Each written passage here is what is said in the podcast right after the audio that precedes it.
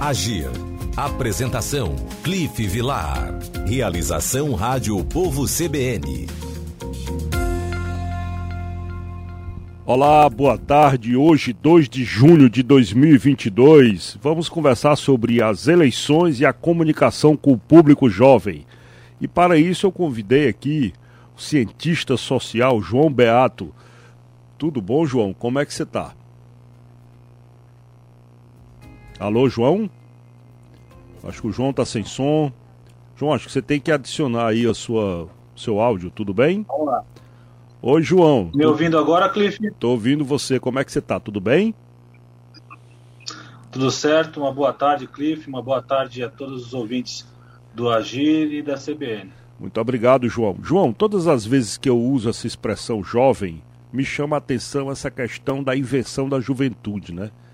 A gente fala assim de jovem assim como se fosse um ser diferenciado, um ser fora do, do, do, né, assim, como se fosse um ser à parte dentro dessa dessa. Na verdade, assim, quando você fala comunicação com o público jovem, você está falando exatamente de quem? Então, Cliff, é o público jovem que a gente considera jovem, né? É o público de 15 a 29 anos, né? E todo esse público que a gente diz de juventude, né, também tem uma série de especificidades tem uma série, um todo um universo dentro disso. Né, a exemplificar, a gente também tem três, três classificações aí do jovem, né, que seria o primeiro dos 15 aos 18 anos, né, que esses ainda são atendidos pelo Estatuto da Criança e do Adolescente. Aí a gente tem dos 19 aos 24 anos, que seria o jovem jovem, né, que a gente fala o jovem por si, por si mesmo, o jovem por excelência e já o jovem adulto, né, que são aqueles entre 25 e 29 anos. Então, é desse público que a gente está falando quando a gente, quando a gente fala sobre comunicação com o jovem. E é interessante é, quando você coloca isso, porque você tem, é na verdade, o processo, a participação é, no processo eleitoral também acaba sendo um rito de passagem para esse jovem. Você considera isso? Sim, Cliff, principalmente quando a gente fala do, do jovem entre do, de, com 16 e 17 anos, que esse começa a participar do processo eleitoral de livre e espontânea vontade, uma vez que ele não é obrigado a tirar o título eleitor, é só obrigado a tirar o título depois dos 18 anos. Então, isso é reflexo de uma intenção, de uma vontade do jovem de participar da política. Entendi. João, é, não dá para dissociar a questão da comunicação jovem com a estratégia digital, né? É, até que ponto isso, essa questão da estratégia digital e a gente colocar um pouco nesse caldeirão também a questão das fake news, de que forma é que essa equação acontece dentro de um processo tão, tão, tão, tão importante na vida da sociedade, na vida do cidadão, quanto um processo eleitoral, mas como o jovem ele entrando, sendo um jovem eleitor, isso é, é, sendo eleitor pela primeira vez, tendo a experiência da participação política, mas ao mesmo tempo sendo atingido pela questão das estratégias digitais e também com os adventos da fake news. O que é que dá esse, essa feijoada toda que eu acabei de te falar? Pois é, Cliff, eu gostei do, da metáfora da feijoada, e a feijoada também está aí para tudo que é gosto, né? Tem gente que gosta com o pé, com o rabo, com a orelha, tem uns que gostam sem, sem esse tipo de carne. E a comunicação com o jovem também tem que ser pensada dessa forma, né? Com as diferentes, com as diferentes, com as diferentes versões, com as diferentes vontades que o jovem tem. Com relação à, à parte digital, é, quando a gente fala de você que é, que é um comunicador, né, Cliff? A gente sabe que a comunicação tem a parte da emissão e da recepção da informação. Né? E através disso a gente trata uma linguagem. O jovem, como eu disse anteriormente, tem toda uma especificidade e também tem uma linguagem própria. Né? O, o tipo de meio de comunicação que ele usa, né? o qual é o, o, a frequência com que ele visita e frequenta esses meios de comunicação. E tudo isso a gente não pode deixar de lado a questão digital, que é, por excelência, né, o meio de comunicação, o meio por onde o jovem de hoje em dia né, obtém o um maior número de informações. Né? E apesar disso, aliás, infelizmente, isso é uma característica positiva, mas isso também pode ser usado para o mal, também pode ser usado para difundir as falsas, as falsas notícias, ou como a gente chama popularmente de fake news, ou até mesmo as verdades pela metade, né, que a gente também confunde, né, toda uma uma estratégia de desinformação. Né? Isso não é, não é novidade nas eleições, né, Clipe? Né? Ao, longo de todos os, ao longo de todas as eleições, a gente tem essas estratégias de comunicação e estratégias também que são menos, ou diríamos, mais, menos transparentes ou menos adequadas, ou até mesmo que a gente deva condenar, que são as estratégias de desinformação que não ajudam o processo e não ajudam o jovem. Então, quando você trata da comunicação digital, isso tem uma amplitude muito maior, porque todo mundo que tem um celular na mão está né, sujeito a ser inundado com esse tipo de, de técnica, né, de, que, de, de técnica de fraude, né, que a gente pode chamar de uma fraude eleitoral, que é a questão das fake news. E é interessante, João, você falar isso, porque, por exemplo, a questão da formação, formação política no Brasil é muito complexa, né? É, por exemplo, é, quando a gente fala, de, o, o, TCE tem a Semana do Jovem Eleitor, mas também uma linguagem ainda muito institucional. Sabe? Você não acha que falta dentro dos ambientes de aprendizado, estou falando aí da, das escolas, é, é, se tratar da questão da formação política, né? Antes nós tínhamos é, os primórdios da, da, da, política estudantil também, que servia como, esse, como essa maternidade, né? Como esse lugar de experimento é, político, né?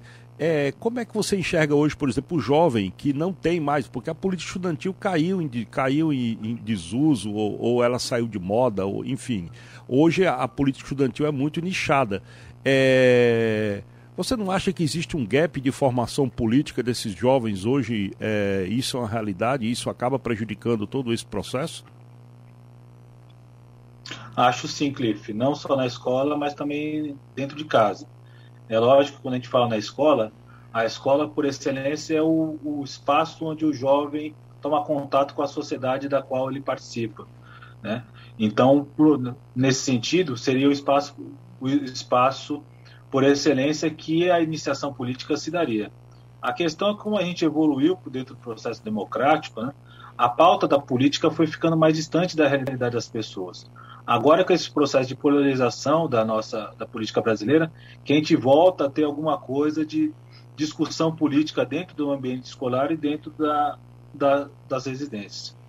E é interessante você falar isso, existe esse tipo de né, ausência do debate, ausência da discussão, mas também existe a, a ausência dos, de dominar o, os conceitos né, da, da estrutura do Estado, certo? Então, assim, muitos, muitos jovens, eles não sabem é, o que é o poder legislativo, por exemplo, confunde Congresso com... com é, não sabe diferenciar o que é a Câmara dos Deputados do Senado, por exemplo, não sabe qual é o papel do Ministério Público, não sabe como é a questão é, da divisão é, territorial e política do país não está faltando assim elementos básicos para que para que esse jovem cidadão ele possa também exercer de maneira legítima e de maneira autônoma é, o seu papel como eleitor?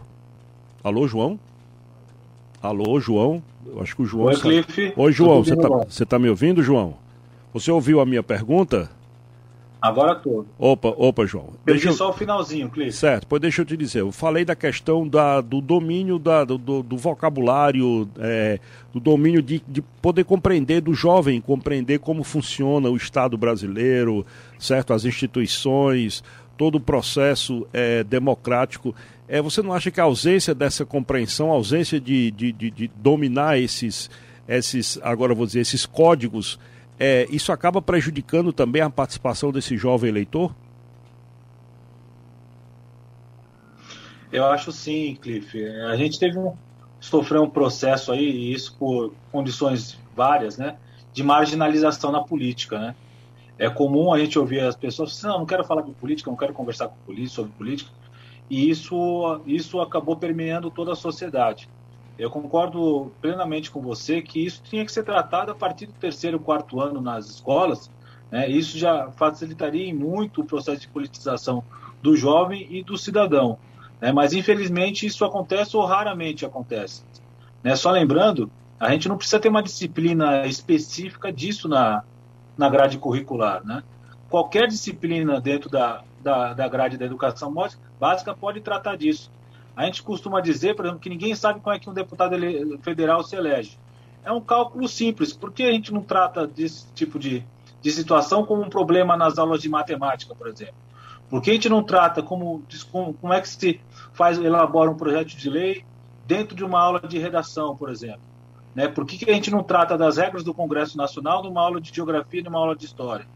Então, eu acho que a escola tem muito a contribuir, pode contribuir, e não precisa de uma disciplina específica para isso. Só precisa de conscientização e de vontade. Isso é muito importante. João, você, você, acabou de descrever. Existe esse tipo de material que você acabou de descrever aí, João? Ou isso é, está no campo da ideia ainda? Como assim, Cliff? Por exemplo, você acabou de dar uma Qual grande material? ideia. Eu acho que dá assim, uma grande ideia quando você fala, por exemplo, que a gente pode estudar geografia e dentro do, do curso de geografia, dentro do, da disciplina de geografia, a gente pode falar sobre a divisão política do país, a gente pode falar sobre a questão de como o coeficiente eleitoral para eleger um deputado federal dentro do curso de matemática e assim é, é, seguidamente. Eu acho que é uma grande ideia. Isso, esse já existe iniciativa nesse, nesse agora vou dizer, com, com esse objetivo? Cliff, a questão da, da matemática eu não conheço, né? Sei, sei. Mas eu já estive, estive participando de uma outra entrevista com uma, uma formanda no curso de comunicação social e ela me perguntou como é que poderia trabalhar a política dentro da, da, da escola. E eu fiz essa sugestão. Né? Nas aulas de política, nas aulas de história e geografia, meu filho está nessa faixa de idade, de 10 anos, eu até vejo alguma coisa ou outra sobre a separação dos poderes, mas uma coisa muito superficial, muito longe da realidade deles, né? Mesmo aqui em Brasília, que é uma cidade mais administrativa, mais cívica, né? Isso ainda é tratado um pouquinho mais, mas mesmo assim uma forma que ainda deixa a desejar. Né? Eu acho que assim o, o país que quer, quer que pensa em mudança e que precisa de mudança tem que investir nesse tipo de formação, Clio. Muito bom, João. Adorei conversar com você. Vamos voltar a falar sobre isso e depois eu ligo para você para a gente combinar. Eu acho que isso daí dá um belo projeto, viu? Tá bom? Não, pode deixar. Tá. Fique à vontade, Cliff, eu agradeço a oportunidade e fico à sua disposição. Tá, muito obrigado. Eu conversei aqui com o cientista social João Beato, que veio conversar com a gente sobre eleições, comunicação com o público jovem, mas também sobre formação política. Tá certo? Bem, ficamos hoje por aqui e continuamos com o Guia Econômico com a jornalista Maísa Vasconcelos. Uma boa tarde e até amanhã. Agir Realização Rádio Povo CBN.